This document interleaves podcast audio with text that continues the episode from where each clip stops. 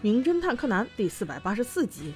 被封死的窗户上集，这集一开始大家都累得呵哧呵哧的。仔细一看，原来是原子和小兰带着他们班的一个同学和柯南在爬山。其实是原子的一个小计谋啦，因为在很早以前，原子家的那个别墅不是发生了一起恐怖事件嘛，就是那个用绷带包着头的那个贼恐怖。所以他这次邀请小兰过来玩，特意没说去他家。在车还没有上山的时候，就让司机走了。几个人拿着行李，吭哧吭哧的在往别墅里走。这才走了一半，他自己都后悔了。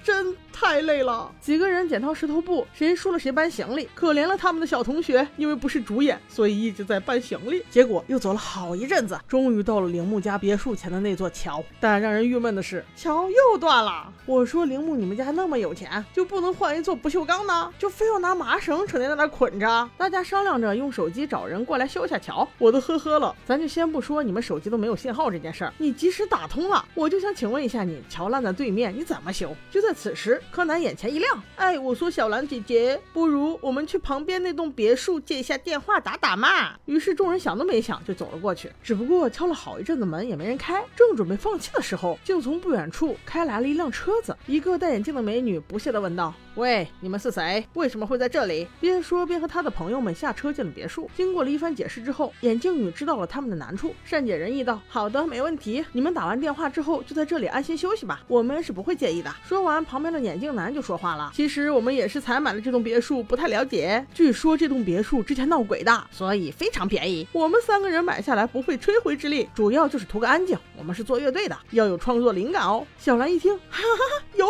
鬼，立刻就坐立不安起来。另一个毛寸男便接着说：“是啊，据说在不久前，就是那个鬼魂把这里的主人夫妇给杀了。哈哈哈，这样也好，怪不得这么便宜。就是那边那个被钉死的窗户，真的很烦人呢。”话刚。说完，眼镜男又接着说：“更奇怪的事情还有呢，那窗户不是被钉死了吗？据说被鬼魂杀死的那个人的妻子，竟然无意间看到那个窗户又被打开了呢。她肯定以为是自己丈夫鬼魂在作祟，没多久也上吊自杀了。所以这栋别墅就更便宜了。”几个人聊得正嗨。হয় 被一个短发女给打断了，她凶巴巴地说：“喂喂喂，你们这么吵，我怎么工作？”原来这个乐队有四个成员，在这里闲唠嗑的就仨，有一个已经去工作了。说到乐队，这话题又转了回来。原来小兰还买过他们乐队的专辑呢。没过一会儿，原子便打通了求救电话，对方说两三个小时就能来，这把他们高兴坏了。毕竟小兰从小就怕鬼呀。在等的时间里，柯南建议不如去后院看看吧，别打扰人家创作了。于是几人来到了后院的大树旁。柯南瞅着树上有个鸟巢箱，但奇怪。的是，爬上去一看，里面竟放了一个白色的盘子。小兰和原子的同学也很好奇呀，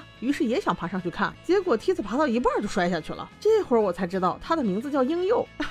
你就是个婴幼儿，又何必勉强呢？以后咱们就叫他婴幼儿。正当婴幼儿想要爬起来跟他们一块走时，也不知道哪根筋不对了，扭头一瞅，竟然发现那扇被钉死的窗户也吱呀一声打开了，而且里面还露出了小黑的眼睛。这别说把他吓得，把我吓了一大蹦啊！我看柯南已经很。久没有毛骨悚然的感觉了。果然还是铃木家的别墅区厉害啊，处处都充斥着怪力乱神呢。柯南听到婴幼那么一叫唤，立刻跑回房里，被钉死的窗户旁边看。令人不可置信的，竟然什么也没发生。就在这个时候，刚才编故事编得很嗨的那两位男生在敲刚才发飙了那个女生的门，说是有灵感了，来讨论讨论。结果怎么敲都没有反应，把所有人都吸引过来了。柯南随便找了个大姐姐，借了一块镜子，贴在门缝下面，给了一个小角度，往里一瞅，妈呀，竟然看到了一双赤裸裸的脚。丫子正悬浮在空中晃悠呢，哎呀，我有点起鸡皮疙瘩。最终，两位男士猛烈地撞开了门，但暴躁小姐姐已然没救了，他们只好又一次报警。在警察来之前，那个眼镜男挪动了尸体，在搬尸体的时候，不小心踩住了尸体皮带上的钥匙扣。这个钥匙扣的设计像一个工程尺一样，钥匙被拉出来之后可以任意缩放。男人意识到他踩住了什么，松脚之后，钥匙便呲溜溜的又转了回去。导演特意给了这段镜头，我估计后面肯定有用。很快，警方就赶来了，这回。又是那个幸运的山村警察。其实吧，该说不说的，我很讨厌他。我也不知道为什么讨厌一个人需要理由吗？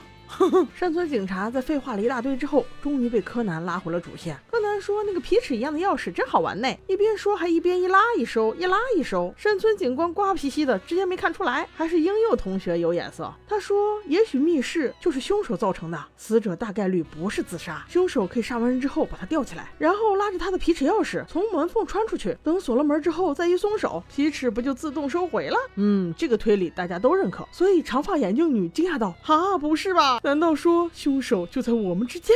我只想说，那你以为呢？OK，我们下期见。